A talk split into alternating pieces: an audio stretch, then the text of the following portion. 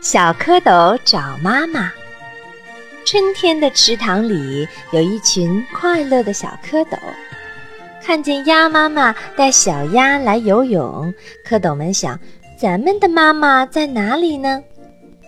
他们问鸭妈妈，鸭妈妈说：“你们的妈妈有两只大眼睛。”小蝌蚪们见金鱼有双大大的眼睛，便高兴地叫：“妈妈，妈妈！”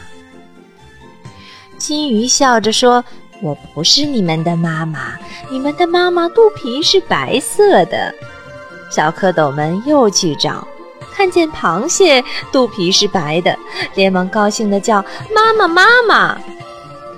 螃蟹说：“我不是你们的妈妈，你们的妈妈只有四条腿。”小蝌蚪们又发现大乌龟是四条腿。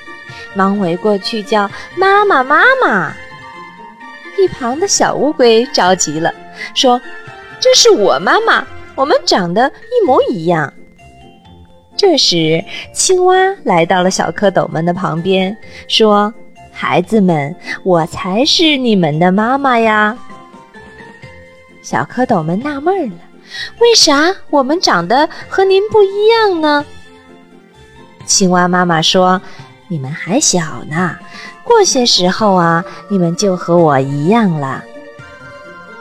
小蝌蚪们听了，高兴地说：“我们找到妈妈了，我们找到妈妈了。”